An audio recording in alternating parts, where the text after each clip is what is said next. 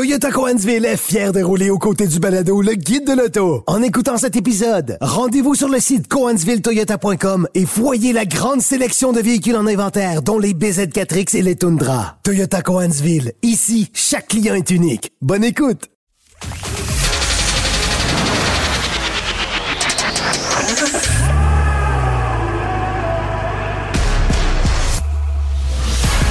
Actualité automobile.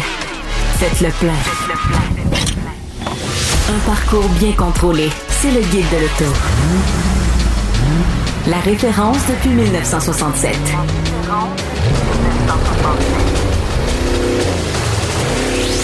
Le guide de l'auto. Bonjour tout le monde, bienvenue au Guide de l'Auto en compagnie de mes collègues Gabriel Gélina et Hugues Gonneau. Bonjour. Je suis très heureux cette semaine de pouvoir affirmer être le plus jeune autour de cette table. et euh, Ça part fort. hein, ça part fort. Et on va tout de suite euh, commencer avec euh, une nouvelle d'importance pour le Honda CRV qui va finalement être disponible en hybride rechargeable. Mais pas chez nous Exact. et pas avec un moteur à essence. Deux choses qui euh, nous affectent particulièrement. En Ouais. fait, euh, on lance, Gabriel, un CRV hybride rechargeable à hydrogène. Des choses dont on a vraiment besoin sur le marché. Euh, quelle bonne idée. Mais écoute, c'est. On se demande vraiment pourquoi euh, Honda décide d'y aller avec ce, avec ce projet-là, point. On se demande aussi pourquoi, tu sais, des constructeurs comme euh, Toyota continuent de développer la Mirai, comme euh, Hyundai continue avec le Nexo. Des véhicules qui euh, ont une diffusion presque confidentielle. Ah, Là, ça même se vend nul, ça se vend qu'à des flottes euh, Exactement. de gouvernement En pour des Californie, tests. on en voit un peu. Oui. On en voit un peu, mais une autre chose aussi qui est survenue récemment en Californie, c'est qu'ils avaient implanté un certain réseau de stations d'alimentation en hydrogène. Ouais. Ça, c'était à l'époque où Arnold Schwarzenegger était le gouverneur de la Californie. Lui avait décidé qu'il allait implanter ça là, tu sais, dans le corridor de Los Angeles jusqu'à San Diego. San Diego, oui, même aussi au- un peu plus au nord. Mais bref, là, récemment, ils viennent d'annoncer qu'ils vont fermer plusieurs de ces stations-là. Pourquoi? Parce qu'il n'y a pas de demande. Il n'y a personne qui s'en va prendre euh, du carburant, de l'hydrogène à cet endroit-là. Donc, on lance euh, ce, ce- ce- ce modèle-là, hein, probablement plus comme un ballon d'essai ou je sais pas quoi, là, ou développement de la technologie. Hey, arrêtez-moi ça. Ça fait 20 ans qu'on Ben oui. essaye des ballons d'essai avec l'hydrogène chez Honda. Non, Ça, mais ça tout le monde, jamais tout le rien. monde, regarde, il y a 20 ans, il y a 22 ans, il... Ouais, 22 ans, ils avaient- GM avait présenté l'autonomie et la Ouais, Ouais, le vrai. skateboard intégré, Exact. et c'était c'était déjà plutôt pas mal au point. Et Mhm. en fait, euh, à l'époque, GM, ils étaient comme crinqués solides. Mais On pourquoi, jamais rien euh, vu. pourquoi est-ce que les constructeurs japonais et les constructeurs coréens aussi, parce que Hyundai travaille Ouais. là-dessus, il y a aussi BMW qui continue de, de travailler cette filière hydrogène. Pourquoi est-ce qu'ils le font? Selon moi, et c'est c'est mon opinion personnelle, c'est parce que ils, ils perçoivent que les véhicules électriques à batterie, ça, c'est l'affaire de la Chine. OK? Ouais. Et il y a toujours une rivalité euh, commerciale entre, entre ces pays-là, et, et plus que commerciale si on regarde l'histoire entre ces deux pays-là. Ils se disent, bon, ben, on ne pourra pas jamais compétitionner contre la Chine pour des véhicules électriques à batterie. Il faut trouver une autre voie, il faut explorer une autre voie. Ben, et ouais, de euh, toute façon, et c'est pas mauvais non plus qu'on Ben non. explore cette autre voie. non, mais je, pense- je pense Juste que, que je via- pense que les constructeurs pas peuvent, viable peuvent pas mettre tous leurs œufs dans le même panier. Exact. Et, euh, et le premier qui arrive à faire un breakthrough sur l'hydrogène, il peut ramasser quelque chose. Mais encore une fois, ça fait. Le premier véhicule à pile à combustible, c'est FCX 66. Non, mais le FCX Non, mais chez Honda, ça fait ouais. longtemps, là. Mais le premier prototype, c'est 66. Ouais, exact. Euh, avec le- l'électrovan chez, euh, chez GM. Et on cherche, on cherche, on cherche, on cherche. Puis ça, ils arrivent à miniaturiser, mais bon, mais ça, on- mais ça n'avance pas. Ça n'avance pas. On sait que ça fonctionne. Moi, je me souviens aussi d'avoir déjà conduit une BMW série 7 à Ouais. moteur V12 Oui. qui, elle, brûlait de l'hydrogène. En 2007. Tu sais, De, l'hydrogène 2007. liquide, exact. De l'hydrogène liquide. Puis pour que l'hydrogène soit liquide, il faut qu'il soit dans un réservoir à moins 275 degrés Celsius. Je peux te dire que le- les parois du réservoir étaient épaisses?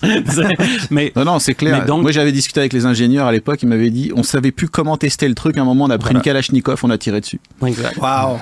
Mais le, tout ça pour dire que on sait que ça fonctionne avec de l'hydrogène. Cette voiture-là roulait parfaitement, euh, parfaitement avec pas autant de puissance que lorsqu'elle consommait de l'essence, le même moteur, mais ça fonctionnait. Une pile à combustible alimentée à l'hydrogène, on sait que ça fonctionne. C'est une façon de produire de l'électricité à bord du véhicule. Et on sait que ça fonctionne. Le problème, c'est que de l'hydrogène, on en trouve où? C'est, l'élément le plus abondant sur la planète, mais Et il est qui toujours est- jumelé avec un autre élément. Oui. Puis il faut, pour, pour produire de l'hydrogène pur, il y a un coût énergétique qui est associé à ça.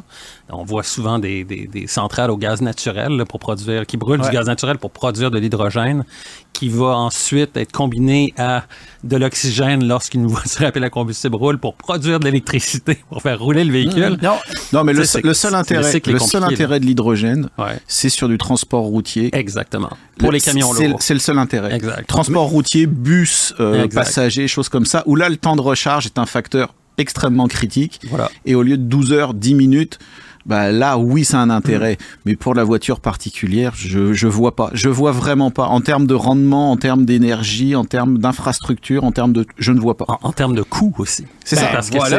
L'infrastructure Combien d'argent est-ce que Hyundai perd sur chaque Nexo? Combien d'argent est-ce que Toyota perd sur chaque Mirai? Oh! Ça- ça doit être, euh, hallucinant. Absolument. Hein? Mais en même temps, moi, j'ai pas de problème à ce que tu développes une technologie puis que tu arrives même, parce que ce CRV-là a ceci de particulier, de pouvoir faire à peu près 45 km en tout électrique avant de tomber en mode Parce hydrogène. qu'ils ont mis une batterie un petit peu plus grosse, Ben, c'est voilà. tout. Voilà. Mais, mais, c'est pas plus compliqué mais que ça. sors ça après avoir lancé un VUS compact hybride rechargeable. Ouais, tu sais, je veux dire, Honda fait ça, mais ils ont rien pour rivaliser un RAV4 Prime, un Outlander PHEV, un Tucson plug-in hybrid ou un Ford Escape hybride rechargeable. Non, mais ils doivent, ils avoir des subventions de la Californie ou de l'État américain pour continuer à développer des trucs comme ça. Oui, parce oui, que mais je veux dire, le, le, le modèle Commercialement parlant, financier, ah ça non, marche il y en a pas. il y en a pas. Fait que tu, tu te demandes vraiment à quoi on pense chez Honda quand tu regardes le réseau actuel, parce qu'on s'entend que le pain et le beurre des constructeurs actuellement, mis à part, bon, les F-150 et Silverado de ce monde, c'est des VUS compacts. là. Oui, 100 000 à l'heure. Ça t'en prend un hybride Ouais. rechargeable. Là. Absolument. Allô, Honda, euh, Mm. vous, êtes le, vous avez le deuxième véhicule le plus vendu au Canada en dehors des, des pick-up pleine grandeur. Mm. Vous venez d'arriver avec un hybride. Bonjour, on est en 2024. Et là, ben, l'hybride rechargeable se fait attendre, puis vous me lancez ça. Là. Mhm. Euh, de, de que c'est, pourquoi? c'est, c'est ça la question. Là. Alors, euh, on en parle beaucoup, mais vous ne le verrez pas chez nous, ça Exact. ne se vendra pas au Canada, et c'est une autre excellente idée signée Honda. Euh, par contre, Apple a eu une, une excellente idée, c'est d'abandonner le projet de fabriquer une voiture. Euh, ils, a- ils travaillaient sur ce qu'ils appelaient le Apple Car, qu'on n'aura finalement jamais Oui. vu. Qui, ouais, qui, qui a pris naissance, c'était le Titan Project, Project Titan chez, euh, chez Apple. Ça, c'était le nom de code de ce, de ce projet spécial de développer une voiture de marque Apple. Ouais, on me dit à l'oreille que Nissan ne les a pas poursuivis pour l'utilisation du nom Ouais, parce qu'ils s'en sacraient éperdument. Mais toujours est-il, je pense que du côté d'Apple, ils se sont rendus compte jusqu'à quel point c'était compliqué que d'assembler un véhicule. Mm. C'est- une autre, euh, écrire des de logiciels. du software, mais Exactement, faire des, faire des iPhones, des, des iPads, des, des Elon Musk a, ça, a ça déjà va. dit ça il y a quelques années. Exactement. Si j'avais su que faire des voitures, c'était aussi compliqué. Et voilà. Puis euh, Elon Musk, quand, ils- quand ils sont partis la, la Model 3, il parlait de production hell. Quand, Ouais, quand il s'agit Oh, de, oui. de faire la, la production à grande échelle, à grand volume, ils sont passés dans le tordeur. Là, ils, ont, ils ont vécu des mois d'enfer pour, ouais. euh, pour réussir à maîtriser ça. Absolument. Et puis là, j'ai l'impression que du côté de chez Apple, c'est la même chose. Et d'ailleurs, le, direct, le, la chef, le, le- le chef ou le chef de file de ce projet-là, le- l'employé qui était en- assigné à ça, parti ailleurs, un paquet d'ingénieurs qui sont, qui sont partis ailleurs aussi, c'est sûr. Mais en même Mais- temps, moi, je pense que tout ce qui a été fait sur ce projet-là n'est pas perdu. Parce Ah, que forcément que la technologie qu'ils ont développée, ils vont la vendre à d'autres constructeurs automobiles ou à d'autres compagnies de software qui vont finalement lancer quelque chose. C'est possible. Apple est Ils pas ont fort pas- sur le licensing. hein. Non, ça, c'est vrai. Non, non, c'est ça. Non, mais en même temps, je veux dire, ils sont pas mal plus forts à développer, bon, clairement, de la technologie de ce genre-là que de fabriquer une voiture. On s'entend. C'est le cas de Tesla, d'ailleurs. Exact. Euh, Mais il y a un autre truc aussi, tu sais, je pense qu'on on l'a vu, toi et moi, cette, cette euh, voiture voiture-là, tu sais, la, la Sony Affila. Affila, ouais. ok? Ouais. Donc, un autre projet, tu sais, Sony qui construirait une voiture euh, électrique aussi. Ouais. Un projet qui est quand même relativement avancé, mais euh, qui est toujours au stagne un stade. peu. de- Ouais. de- Ouais. Et là, Mais, je- mais ils ont été chercher des partenaires. Eux, ils Oui, sont exactement. clairement occupés du software. c'est ça. La partie voiture, euh, Exactement. Fait pas- on il y a- sait pas Il y a un faire. partenariat Voilà. avec des gens qui savent comment construire Voilà. des voitures et ça, Oui. c'est une grosse, Et- et- et ça, grosse partie de l'équation. Et ça, c'est Honda Ouais. qui fabrique des voitures à hydrogène. pas besoin.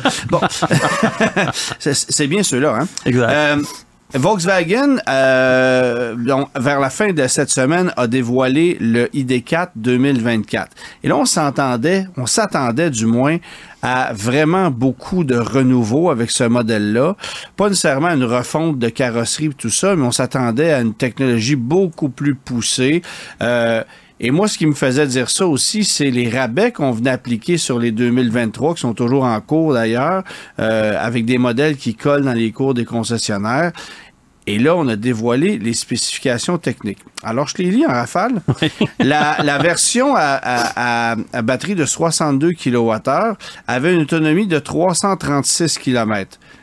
Aujourd'hui, le 2024 a 332 km. Alors, on est à moins 4 km. Bonjour la révolution. La version propulsée passe de 460, de- de- avec 443, passe à 468. Donc, on gagne 25 km. Bravo. Whoopee. Et euh, la version à quatre roues motrices, ben, elle avait euh, 410, elle fait maintenant 423. Euh, c'est ça la révolution Volkswagen? Oui, il y a un plus gros écran à l'intérieur. Euh, Semble-t-il que vous allez pouvoir voir euh, votre application Apple CarPlay en 3D ou je sais pas quoi. Ça va être juste un peu plus cute. Mais ça y est, la marque est sauvée. mis à part ça, il n'y a pas d'évolution. Et on dit qu'on va lancer une version performance d'un modèle propulsé qui va certainement connaître beaucoup plus de succès aux États-Unis que chez nous, parce que Ouais, chez nous, exact. on n'en veut pas vraiment. Euh, et ils sont tous, ben, ils sont tous admissibles à des crédits, les ID4. Alors les gens ici au Québec se garochent, si tu me permets l'expression- davantage sur les modèles 4 roues motrices. Puis les prix n'ont pas baissé non plus, malgré le fait que là, on en a plein les cours des ID4. Alors, euh, je n'ai aucune idée d'où est la révolution, mais la bonne nouvelle dans tout ça, c'est que Louis-Philippe va nous en parler à son retour la semaine prochaine parce qu'il s'en va le conduire. J'ai l'impression qu'il va revenir ici un peu la queue entre les deux jambes. Ben, écoute, moi, j'ai l'impression que, si des, des changements, euh, clairement, il n'y a, a pas d'amélioration ou très, très peu pour ce qui est de l'autonomie. Euh, Peut-être que c'est des, des changements plus de, de, de, de logiciels ou de, de logiciels d'exploitation du système, ce genre de choses-là, Ouais. où on essaye de maîtriser un peu mieux euh, les, les, les, les flux d'énergie sur le véhicule, ce genre de choses. Mais à ce que l'on voit, c'est les mêmes batteries, c'est la même technologie de batterie. Il n'y a, pas, y a pas une nouvelle chimie de batterie, il n'y a rien de ça. Non, c'est ça. Puis moi, puis en fait, c'est fascinant de constater comment l'industrie change rapidement. Ouais. Parce que moi, je me souviens, il y a à peine 18 mois, je suis allé faire l'essai du, euh, du ID4 fabriqué à Chattanooga, au Tennessee, parce que les premières unités venaient euh, d'Europe. Alors là, on est allé essayer cette version fabriquée en Amérique du Nord pour le marché nord-américain. On avait redessiné un peu la console, changé quelques éléments à l'intérieur, modifié un peu les, les groupes d'options pour que ce soit, pour que ça réponde mieux aux besoins des Nord-Américains. Et tout de suite, on nous avait dit, écoute, on va en fabriquer 5000 par mois. euh, à l'usine de Chattanooga et on espère être capable d'avoir 6 ou 7% de cette production qui va venir au Canada. Au début, c'était même pas ça parce que là, c'était la nouveauté. Les Américains en voulaient. Bon. Et finalement, ce qui est arrivé, c'est point, point, point, point. À un moment donné, il n'en voulait plus. Et le Canada a finalement hérité d'un paquet de modèles qui, qui, qui arrivaient, qui débarquaient chez les concessionnaires dans un free-for-all épouvantable. Parce que là, tu avais une liste de commandes. Tu sais que Volkswagen, tu ne peux pas acheter directement ou tu ne peux pas commander un ID4 euh, par ton concessionnaire ou avoir un, un traitement de faveur. Il y a une liste qui, qui existe. faut que tu ailles le commander en ligne et même le vendeur va le faire pour toi. Mais tout le bordel a pris là-dedans, si bien que toi, tu avais commandé un 4 roues motrices bleu avec un ensemble statement. ben, il arrivait rouge avec des roues noires euh, propulsées. Euh, C'était le bordel. Puis là, on te proposait quelque chose que tu n'avais pas commandé. Le veux-tu? Non. OK. Ça- Ça a été ça pendant des mois. Et là, ben, ça colle dans les cours des concessionnaires depuis quelques mois.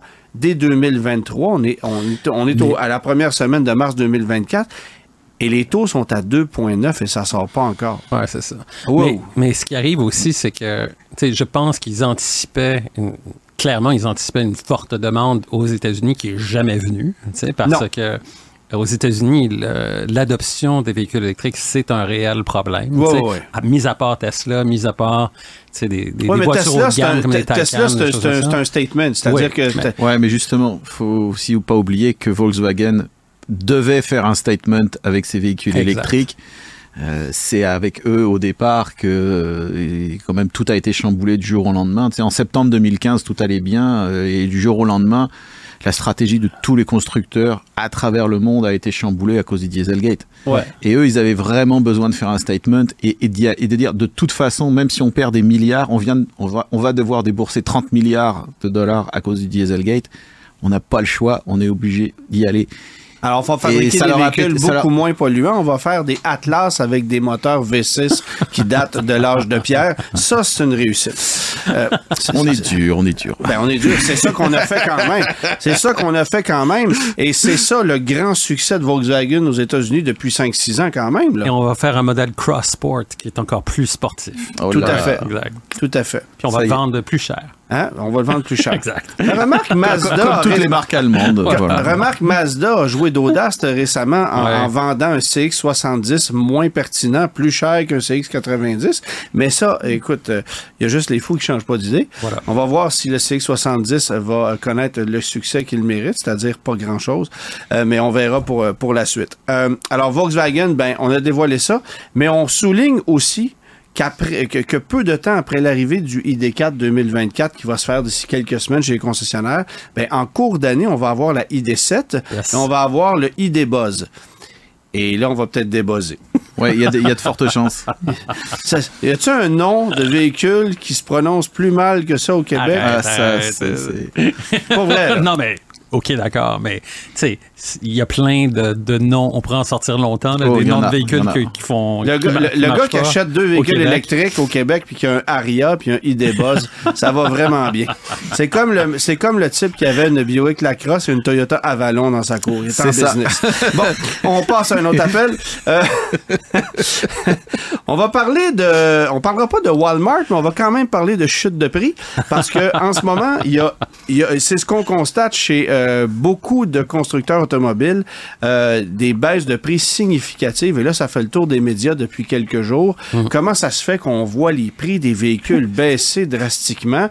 Euh, La réponse est tellement simple. Euh, c'est la loi élémentaire de l'économie, la loi de l'offre et de la demande. Et voilà! Et que tout marché est cyclique. Et voilà, Point. exactement. C'est pas plus compliqué que Mais ce qui est vraiment, euh, ce qui est vraiment dommage, en tout cas pour moi, c'est que si tu as acheté par exemple un véhicule au plus fort, tu sais quand, quand les prix étaient les plus élevés, puis là tu te retrouves, tu vois, c'est un peu comme Tesla, tu sais les gens qui ont acheté des Tesla Model 3, puis Ben là, ouais. du jour au lendemain, elle coûte 10 dollars, 10 000 dollars de moins. Puis c'est la même chose maintenant, mais c'est la même chose across the board, là, tu sais, pour Ouais. chez tous les constructeurs ou à peu près. On parlait la semaine dernière du Ford Mustang Mach-E, ça c'est Ouais. un exemple parfait. Ça, exact. Mais en ce moment, euh, faut aussi constater ceci, c'est qu'il y a beaucoup de grosses aubaines qu'on constate. Là, tu, tu, tu sais, tu regardes euh, les publicités qu'on te lance sur les réseaux sociaux, en ligne, quand tu lis les nouvelles, tout ça, tu vois passer un paquet de pubs. La plupart concernent des modèles 2023. Ouais. Et, et attends, là, on est au début de mars 2024 et c'est encore rempli de stocks de 2023 dans les cours. C'est un sérieux problème parce que les gens réalisent pas qu'un 2023 flambant neuf qui n'a jamais fait un kilomètre, il a déjà perdu 4-5 000 de valeur juste Exactement. parce que l'année modèle n'est pas celle en cours. là. Tout à fait, tout à fait. Et ça, ça va être un, un- un problème parce que justement, tu as une dépression. Oui, d'accord, peut-être que le véhicule est plus abordable ou il est moins cher ou ton taux de dis-les financement. plus est- de même. Exactement, mais il est moins cher, ton taux de financement est peut-être moins élevé, sauf que tu as perdu déjà C'est 5 ça. 000 ou 10 000 ou peu importe en dépréciation parce que c'est un 2023 et non pas un madame, on vous 2024. fait sauver 2800 dollars Ah ouais, sur votre CX30 2023 versus le 2024. C'est une Ouais. aubaine à ne pas manquer. Oui, mais il vaut 5000 de moins. Fait que finalement, je suis mieux de prendre le 2024. Voilà. C'est ça que c'est ça que les gens réalisent pas nécessairement.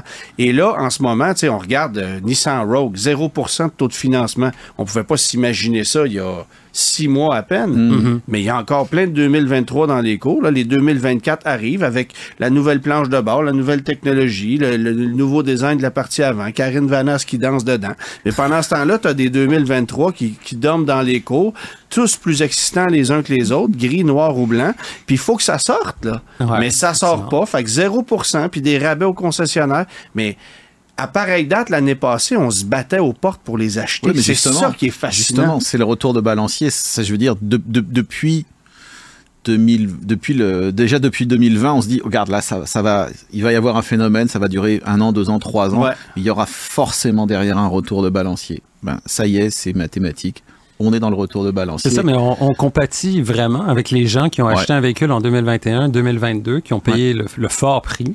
Avec les listes d'attente, avec, avec le les- bordel pour avoir son véhicule. Et, et- et- et que justement, ils n'ont pas eu le véhicule qu'ils voulaient. C'est ça. Ou le c'est avec la bonne Ouais. couleur ou avec les bons équipements, ils ont pris ce qui. Parce qu'il y avait besoin d'une auto, là, tout de suite. Mais, mais je trouve que c'est tellement drastique comme changement en Ah une ouais, période si petite. euh, ouais, Il faut ouais. aussi comprendre comment fonctionne l'industrie. C'est-à-dire que tu sais, tout le monde met la faute sur les concessionnaires. Ah, ils nous ont vendu ça ben trop cher, on s'est fait avoir. Ouais. Comprenez comment ça fonctionne. Un concessionnaire achète des véhicules du constructeur. Alors, par exemple, euh, le concessionnaire Chrysler, Jeep, Dodge, Ram, Fiat, nommez-les toutes les marques que vous voudrez, là, euh, lui achète ses véhicules de Stellantis Canada. Et là, tu as les, D- euh, ce qu'on appelle les DSM, District Sales Manager, qui sont là pour vendre des lots de véhicules à chaque mois, à chaque concessionnaire. Et on s'est fait dire chez les concessionnaires Chrysler, hey, le RAM classique, c'est terminé. Et comme c'est 40% de tes ventes, ben remplis tes cours, vas-y, vas-y, parce que tu n'en auras pas l'année prochaine, puis tu veux faire un maximum de volume avec ces véhicules-là, puis on va mettre des promotions dessus, fait que tu vas pouvoir faire des sous, tu vas avoir des ristournes, vas-y à faire fond. du volume. Vas-y à fond, mon Léon. Alors, les concessionnaires, ils se sont garochés là-dessus. Ils en ont acheté des lots épouvantables. Et là, oh, surprise, ouais, finalement, on a changé d'idée. Il va y en avoir des 2024. Exact. Mais liquide donc tes 2023, t'en as 230 dans le cours. Ça devrait pas être trop compliqué, mais euh, ça serait le fun que t'en prennes des 2024. Là, on va te les rentrer dans la gorge. C'est comme ça que ça se passe. Fait que c'est pas juste le consommateur qui se retrouve dans une situation Compliqué, délicate, ouais. parce que le consommateur, il en a acheté un, puis il a peut-être mangé 6, 7, 8 000 dollars en dépréciation sur un véhicule parce qu'il l'a pas acheté au bon mois. Mais Mm. le concessionnaire, et attends, là, je veux juste, être- je- je veux juste qu'on comprenne bien, là, je les prends pas en pitié, là, loin de là. Mais le Non, mais ça- concessionnaire ça, ça aussi a des de la, enjeux. Ça fait partie de la réalité. Voilà. Tout à fait, absolument. Lui- alors lui aussi a des enjeux financiers et c'est les stratégies des constructeurs automobiles qui sont défaillantes et qui et et il y en a il y en a plusieurs qui ont eu de mauvais jugements là, visiblement. Mais ce qui va se passer aussi, je pense, c'est que là, maintenant, évidemment, il y a plus d'inventaire, il faut les liquider, ces choses-là. Ouais. Et là, ce qui risque de se passer aussi, c'est qu'à un certain moment donné, il y a peut-être une marque qui va se dire, nous, maintenant, on veut augmenter nos parts de marché au Canada. Ouais. Qui vont devenir plus agressives encore. Et là, ça va forcer les autres. C'est exactement à- ça. alors, Et ça, ça, que ça là, fait partie des trucs cycliques aussi. Tu as Exactement. tout à fait raison. Parce que quand il y a une pénurie de, de véhicules, ben, tu vends le fort prix, tout ça. Quand il y en a plus, ben là, comment est-ce que tu t'arranges pour que toi, ta part du gâteau soit plus large ou plus, plus Ouais. grosse? Ben là, il faut que tu trouves des, des astuces, il faut que tu trouves des, des- des mesures incitatives là, pour amener le client chez toi, le- aller piquer des clients chez d'autres marques. tu Ouais, sais. absolument. Et donc, une fois que ça, cette, cette, cette dynamique-là va entrer en, en ligne de compte, Tout le monde va embarquer. voilà. Ça va prendre 5-6 mois maximum. Tout le monde va mais- embarquer. et- Et, c'est arrivé plusieurs fois comme ça avant, au lendemain du septembre 2001. Tout le monde a Exact. dit qu'est-ce qui se passe? Ouais. Poum, on commence. euh, Je pense que c'était GM qui avait dé- Ouais. démarré le premier, Ouais. qui avait mis les, les gros rabais sur le capot. Tout le monde avait embarqué dans, dans la semaine qui suivait. Exact. Et puis euh, 2002-2003, là, il y avait il y avait des affaires fantastiques. C'est ce fascinant, tu te dis, les concessionnaires vont apprendre de leurs erreurs, vont, l- quand la pandémie est arrivée, et que là, on s'est rendu compte qu'on n'avait plus de stock, on n'avait plus à supporter de stock financièrement parlant. C'est un, c'est un game changer pour les concessionnaires. On vend au plein prix. Là, on s'est dit, les concessionnaires commanderont plus de véhicules, puis Non, mais on ça, va tu- toujours non. garder comme ça. Mais tu vois, non, c'est revenu Non, comme non, c'était non, avant la parce que, pandémie. parce que justement, parce que justement les constructeurs poussent aussi derrière. Ben, il faut qu'ils fassent rouler les usines. Voilà. Il y a un exemple qui est incroyable. Dans les années 70, Chrysler avait des, des, des, des banques de véhicules. Ils faisaient rouler les usines au, tap- au tapis tout le temps, Ouais. à fond. Et puis à la fin du mois, ils mettaient les vendeurs sur le téléphone et ils pressuraient les concessionnaires comme des sauvages pour récupérer des voitures dont ils ne voulaient pas. Ouais.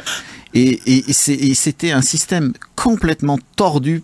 Tout le monde perdait de l'argent. Demande-toi pourquoi Chrysler a failli disparaître à cette époque-là. Ben, on se souvient des images qu'on a je- vues. Je, je me suis, tu, tu te souviens peut-être pas de ce, ce- ce type-là, Jules Lacasse, Ben qui, oui, je était, m'en souviens très qui bien. était directeur de la zone ici. Il me racontait des histoires il dit, dans le temps de la Grande Furie. Ouais.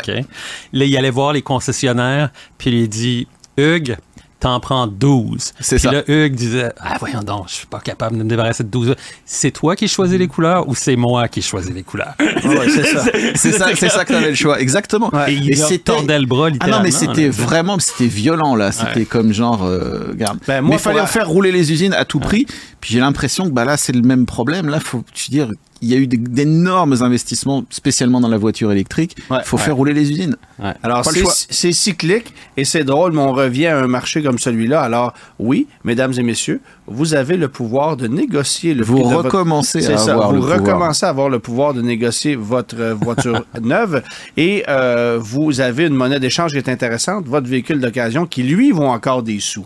Parce que ça, ça a, pas, ça a un peu baissé dans certains Pas encore, segments. mais là, ça va se tout réajuster ce qui aussi, est là. très ben, c'est un peu drôle à dire, mais tous les véhicules d'entrée de gamme, les voitures compactes, euh, sous-compactes, les petits VUS, dans l'usager, ça vaut encore une fortune. Effectivement.